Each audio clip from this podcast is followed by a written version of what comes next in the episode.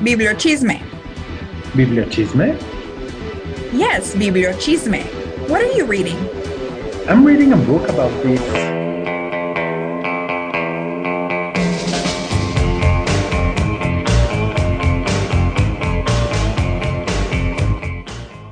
Hello, everybody. Welcome to Bibliochisme. It is another wonderful Monday night where we are hanging out together, ready to talk about all the cool things we are reading, or maybe some of them, and then we'll leave some for later. I am Angela. I am Mao. Hello, Angela. How are you doing? Hello. I am fabulous. I'm so happy. I have your question. I'm very excited. Oh boy. Uh, we have uh, Ricardo, it's our producer tonight, and we're very happy to be Yay! live. You have no idea how stressing it was the previous hours before going on air, but we are here live. Um, and we're very happy to do so. What happened? Why were we stressed out? No problems, technical problems, technical Our listeners want to know. that that were solved by the company of electricity that fixed the problem in my neighborhood. Hooray, Company of Electricity. Thank you for giving us a program tonight. Yes. So, yeah, we were scared. We thought maybe there wouldn't be a show, but there is one. We're all here. Uh, life is great. Are you ready for your question? I'm ready. Okay. So this is kind of connected to the book that I'm going to talk about. Is there anyone, living or dead, who you wish would have or will write a memoir so you could know about their lives from their perspective? Wow. Isn't that a good question? I'm very proud of myself. And that's a very good question. Um, I would I would say that I would love to hear from from Juan Gelman, for example, the Argentinian poet that I love, uh, like a memoir on on his life of his exile, because I know his poetry and I know his his his own history and and how he lost his son, uh, daughter-in-law, uh, the granddaughter that that was um, about to be born, uh, how they disappeared during the Argentinian dictatorship, how he lost friends. But I would I would like to know about how he the the things he he would like to share in a memoir. Uh, I don't know what what he would talk about. As well, I would love to to read a memoir written by uh, an author that I'm going to talk tonight. Uh, Uruguayan poet. Uh, she's also dead. Uh, she's called Idea Vilariño. And I would love to hear her memoir because we know very little about her. Mm. Uh, she was very private. She wrote very little. She was an amazing poet.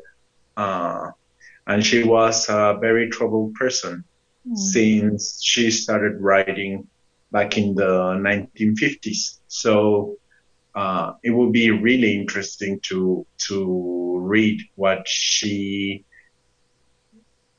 lived Mhm. during because she lived uh, a long, long time. Um, actually, uh, I, I would say a couple of things about her because I'm going to talk about a book by her. Uh, she she lived like 80 years. Uh, she passed away not very long ago. She was bor- born in the 1930s, um, born in Uruguay. She lived all, all her life in Uruguay, uh, Uruguay. Um, she uh, traveled to Spain a couple of times to Argentina, but basically her home was always there. in Montevideo. And she was, she lived a very long life and she, at least in her literature, in her poetry, she didn't like to live. She was miser- miserable and she was always suffering. Like her poetry is so so heartbreaking sometimes. This sounds terrible. and, and, and I was always surprised that she lived uh, until she was 80, and and she had a very bad relationship with life because she felt like struggling I'm pretty sure that she had some kind of uh, depression, um, clinical depression. Um, I don't know. She she lived a very troubled romance with a very important writer in Uruguay. Um, they were masochists, both of them. Well, no wonder you want to read her memoir because it would be so yes. sad. no, uh, no, but uh, but I would like to read it because uh, maybe what I'm what I'm uh, what her memoir would give me it's a different vision. Maybe she was. Maybe she only wrote her misery and she was happy otherwise. Like like maybe she understood poetry as a way to to talk about those things. But this thing about her being depressed, uh, that's my my theory, my hypothesis, hypothesis, um, hypothesis, hypothesis, because um, you cannot write so sad verses and not have some kind of um, depression, I would say. But maybe, maybe it was a literary exercise. I don't know. That's and she was very private, so it will be really interesting to know what I she... love I love how much we want to know about people who don't want us to know about them. like you? I, you know, as you said that I was thinking about um like a writer who's very private, but I also don't really care that much. Um so it, what, what's interesting to me is that like the majority of the writers that I really enjoy have written a memoir mm. um, because they they're mostly contemporary um, writers that I'm thinking of. I would love to read a Shakespeare memoir. like mm-hmm. I would love to know more. I started uh, I so listeners, I have a confession to make. I am having trouble getting into books right now, which is very weird. So I start I've started like five books and I can't get into them. And so I stop reading them. Which stop reading books when you don't feel like reading them. Um, and one of them is a book I really want to read, but for some reason I can't like engage in it right now. And it's called Hamnet.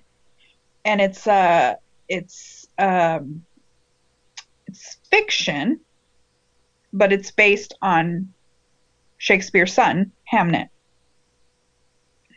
who Hamlet is based off of. Um, but he died. And so there's like, so it's As a book. Huh? As Hamlet did die.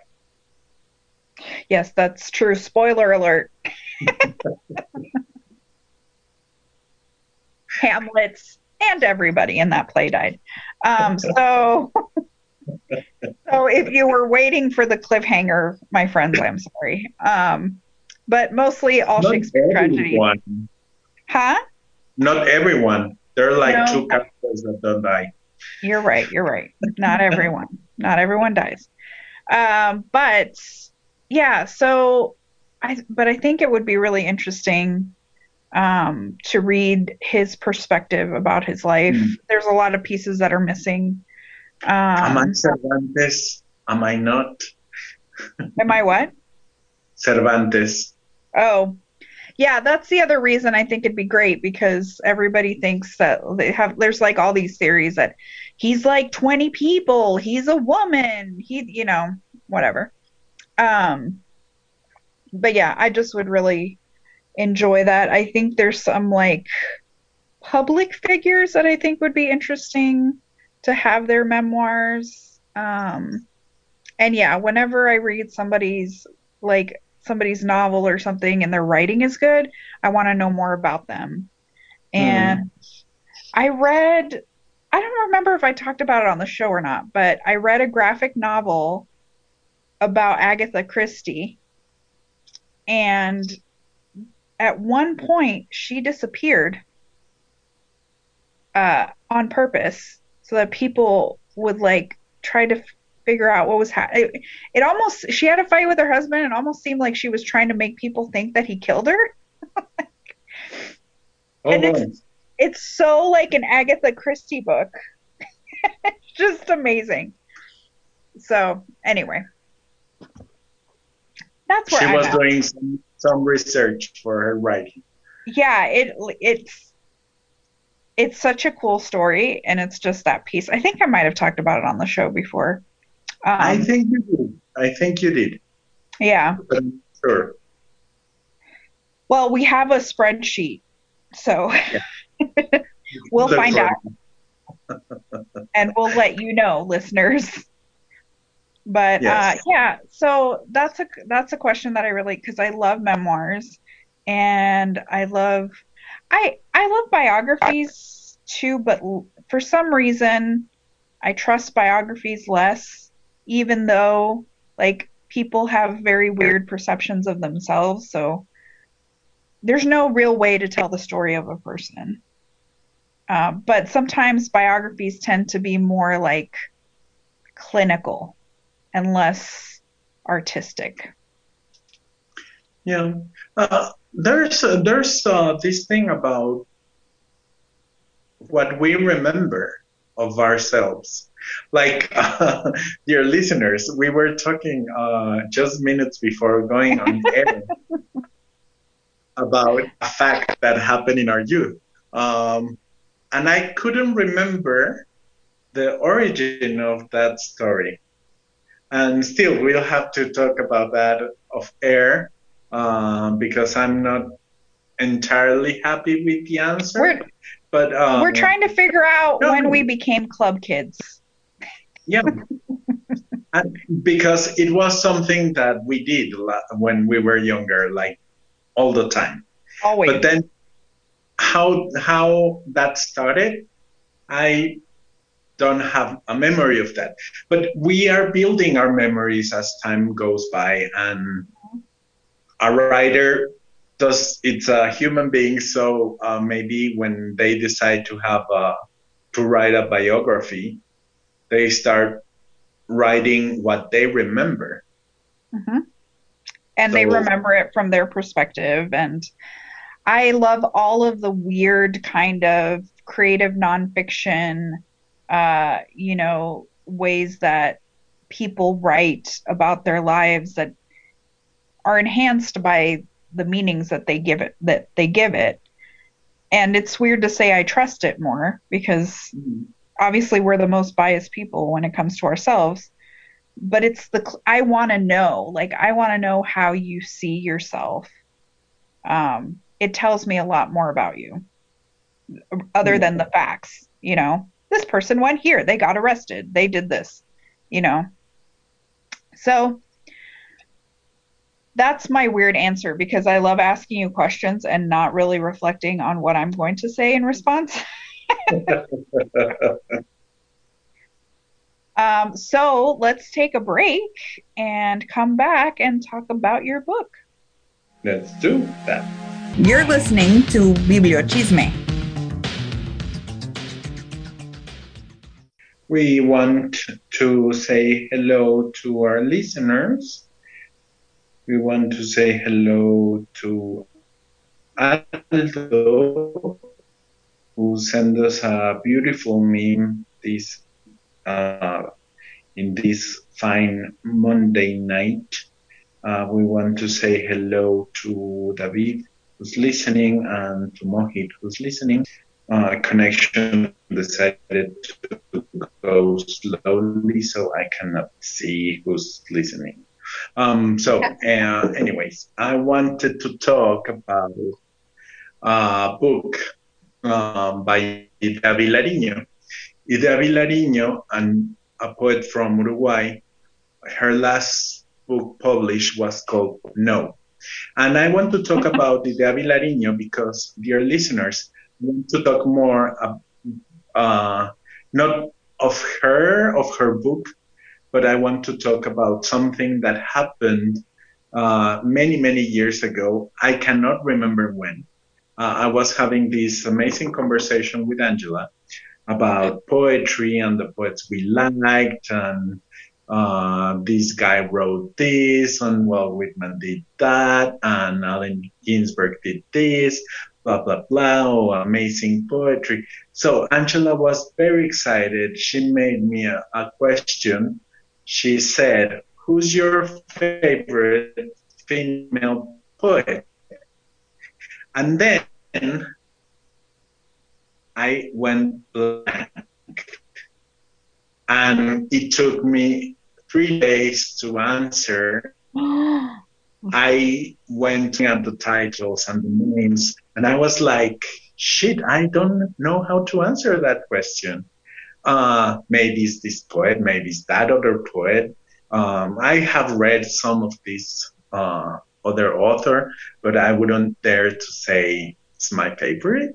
So uh, that happened, and after a couple of after three days, two days, I gave an answer to Angela that I wasn't happy about it.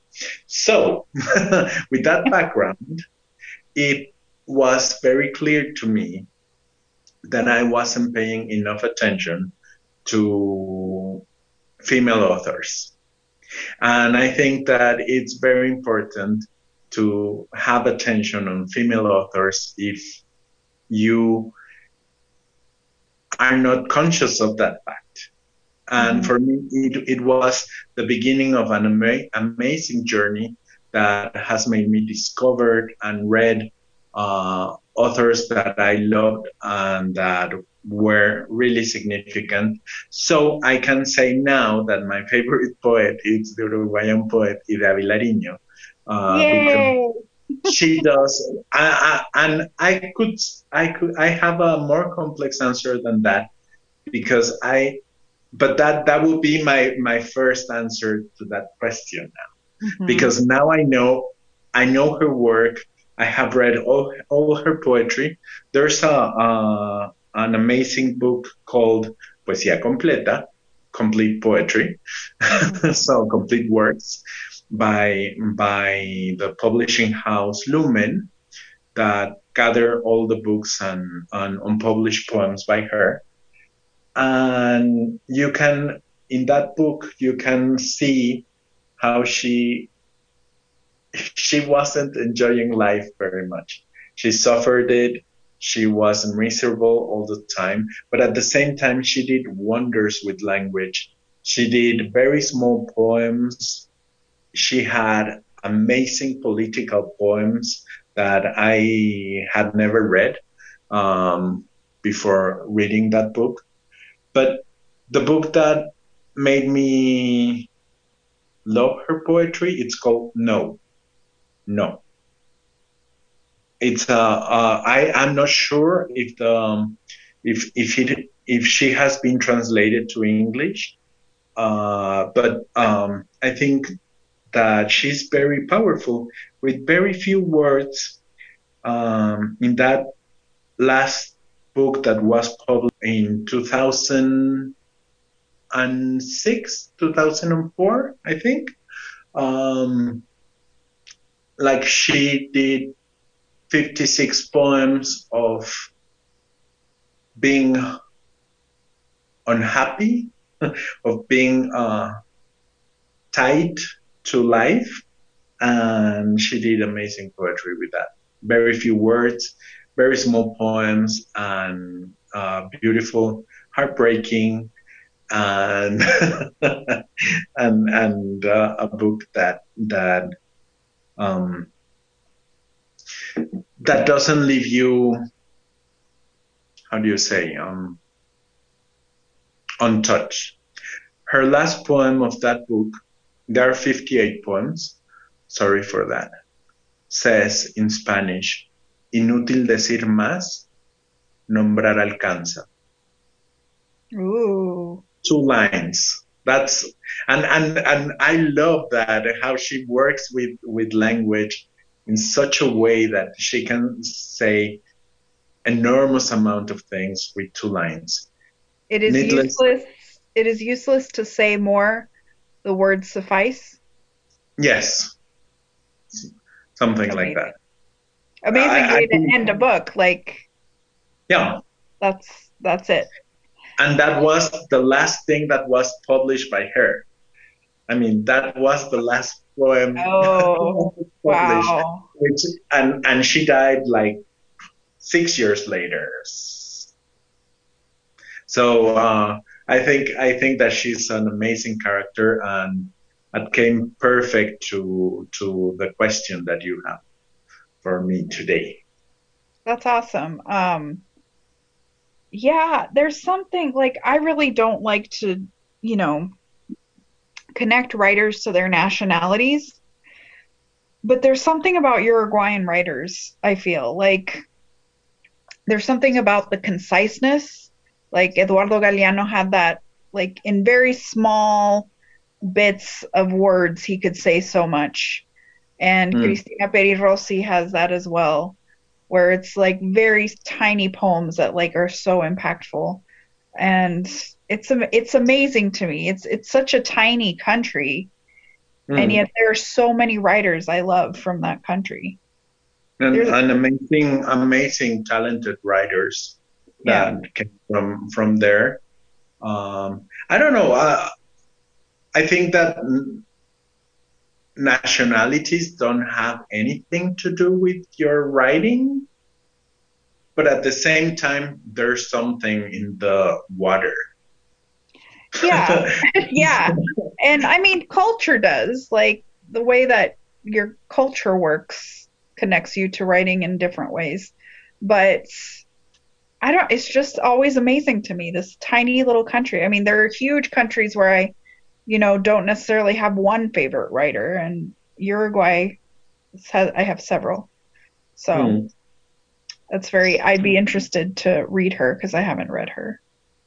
She's she's really really amazing. And if you can uh, get a copy of the complete works it's worth having it because you can see how she she changed during her life during her publishing and how she experienced um, with language and she did amazing things can i can i make a confession on the yeah. show, to you and our listeners. I hate complete works. like, mm. I they just feel so obtuse to me like it's way too much at once. Like I want to have like imagine having a, a, a CD or an out for a musical album where you put all of the works of an artist mm when each album is meant to be its own thing? I I, I agree with you. Uh, I I rather have the small books, the small.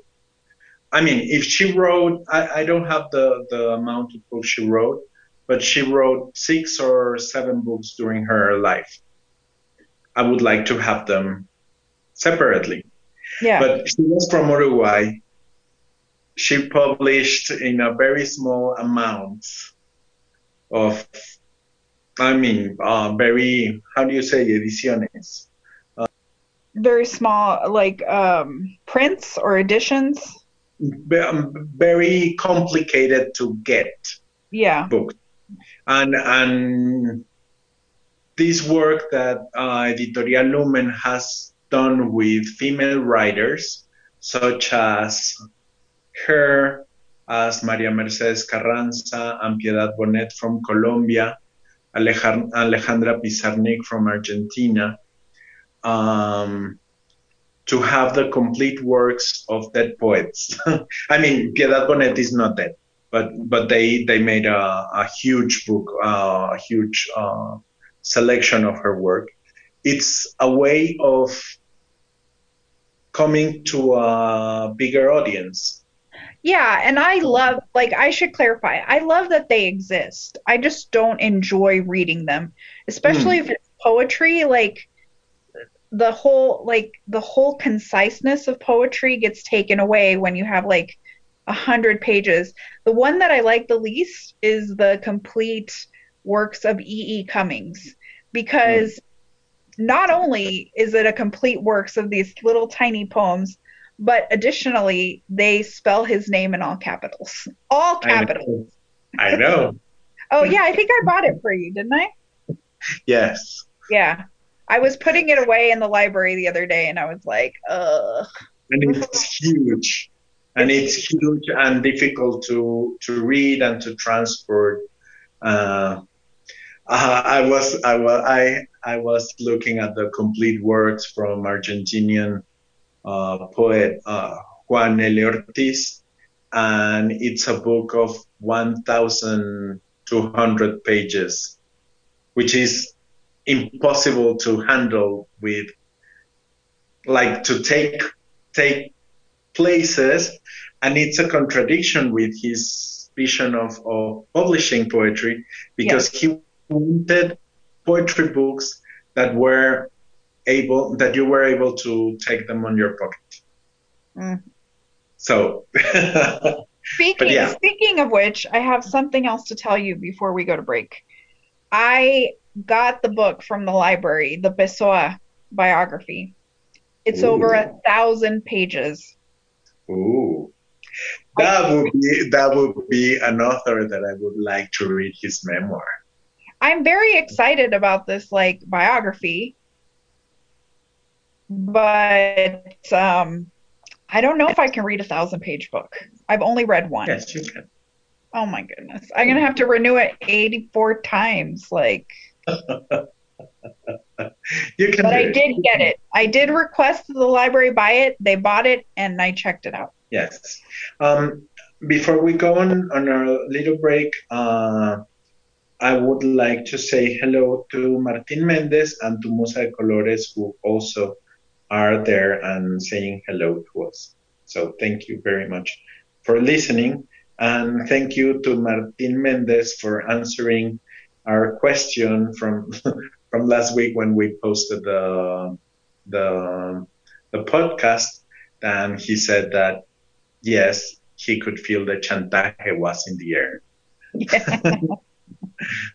Sorry for that. You're listening to Bibliochisme.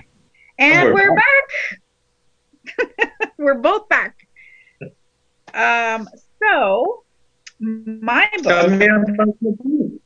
Yeah, it's another graphic novel because when you're having trouble getting into books, graphic novels are amazing. It is a graphic novel adaptation of Anne Frank's diary. Oh. I had never read Anne Frank's diary. I mean, I know what happens. It's very well known. Um, but I I just hadn't read the book and when I saw uh, there was a list of graphic novels um, that won awards, and I just kind of like requested all of them so that I could look at them. And this one just really called my attention because I hadn't read it. And it is so profound. Like, as you read it, you understand why it's so it's so important and it's so such a big you know why it's lived this long that to have a 13 year old girl tell of such dramatic events and to be so self-reflective and to be so analytical about herself and and it's it feels a little uncomfortable to me because this was like her private diary you know mm. and she was she was talking to her diary as a confidant and it just feels like you're peeking into her world. And it's very like she's very um honest.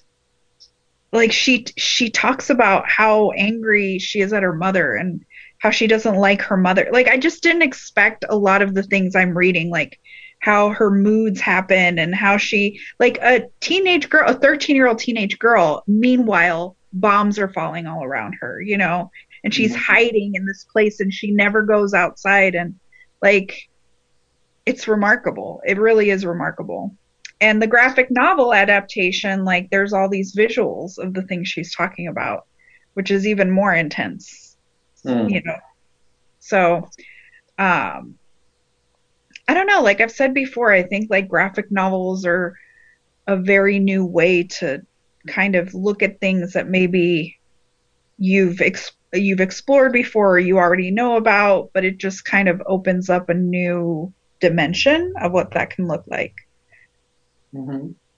So I I just really think it's it's valuable, especially for these kind of stories, and especially right now with all the controversy with Maus and hmm.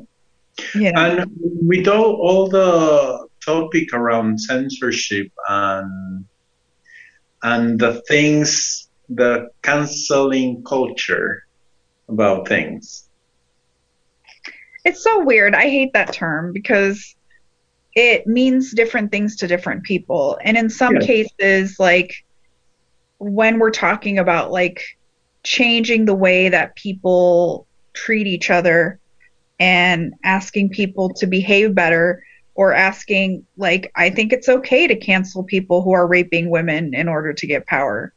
You yes. know, like so but then cancel culture is also like let's shame anyone who we don't agree with let's censor and destroy things we don't like and that's not like this this one term cannot mean all of those things mm-hmm.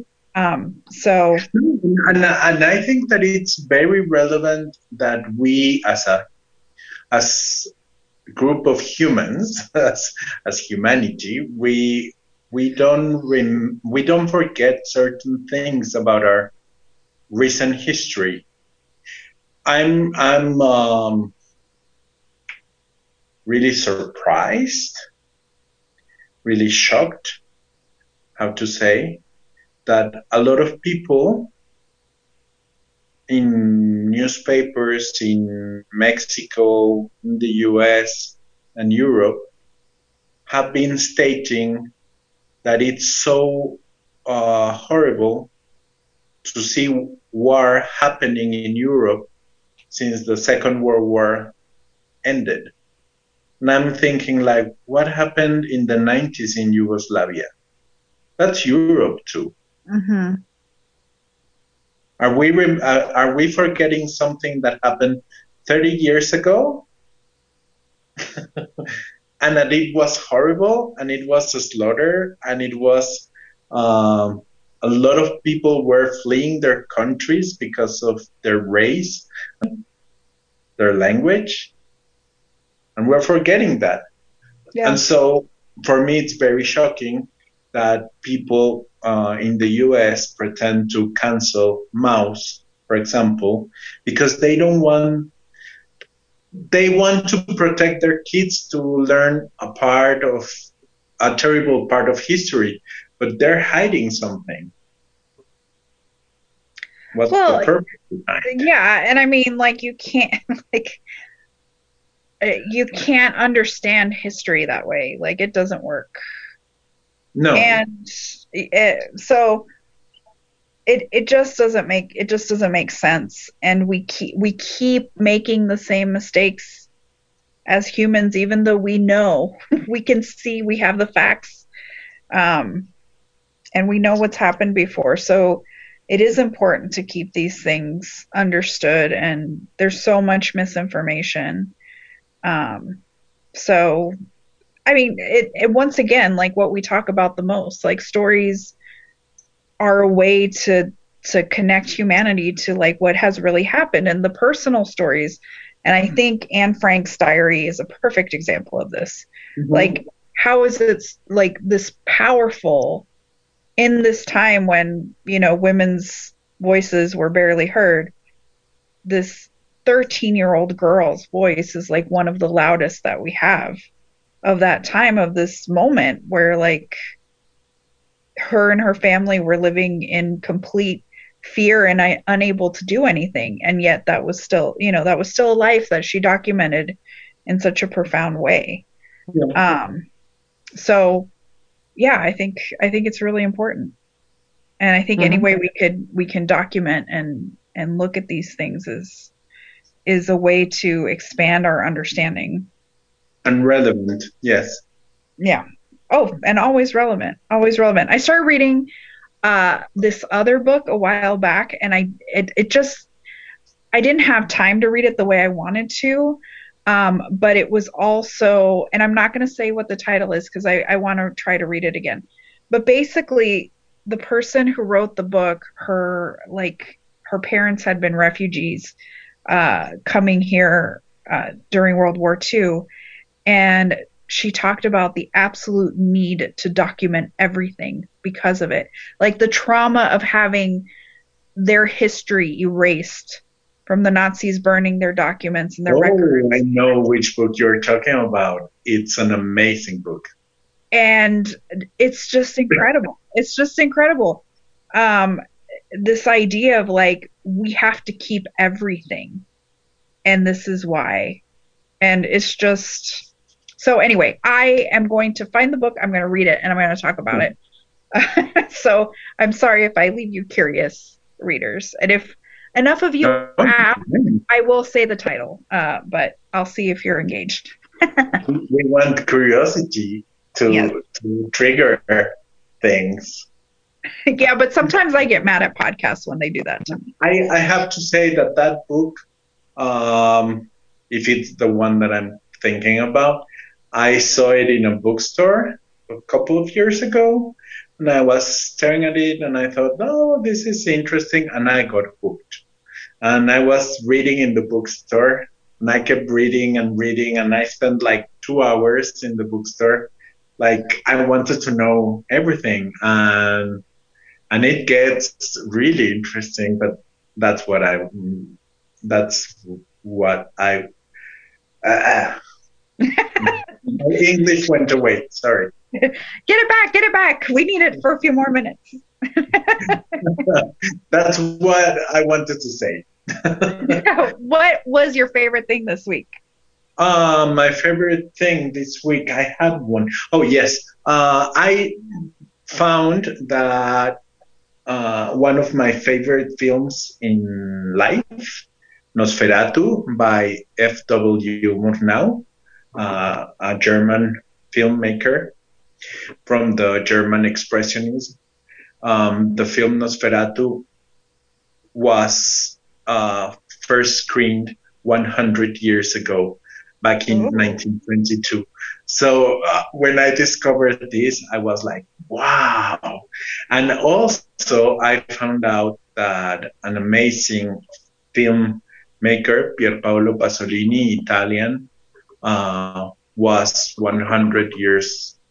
Um, he was born 100 years ago, and I heard, I learned that a very important writer was born 100 years ago, but that I would talk about next week because. I want to talk about that in La Palabra Feroz, so I don't want to give any spoilers.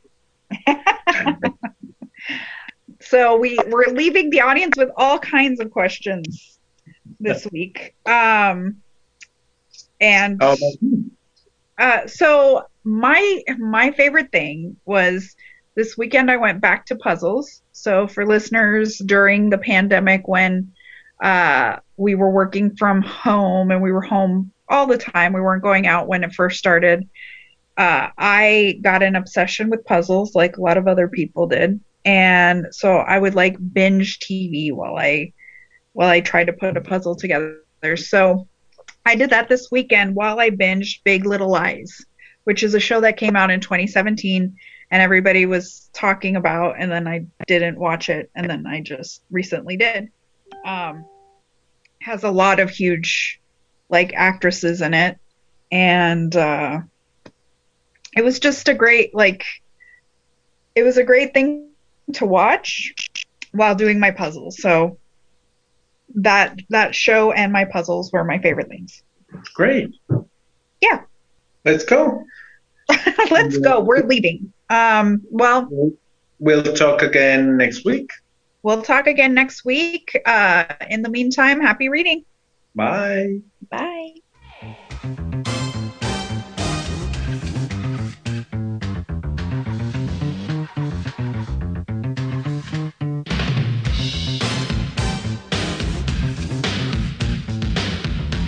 Bibliochisme is a podcast about creating conversation around reading, satisfying curiosities we didn't know we had, and sharing this dialogue with others, preferably with good coffee, tea, and snacks.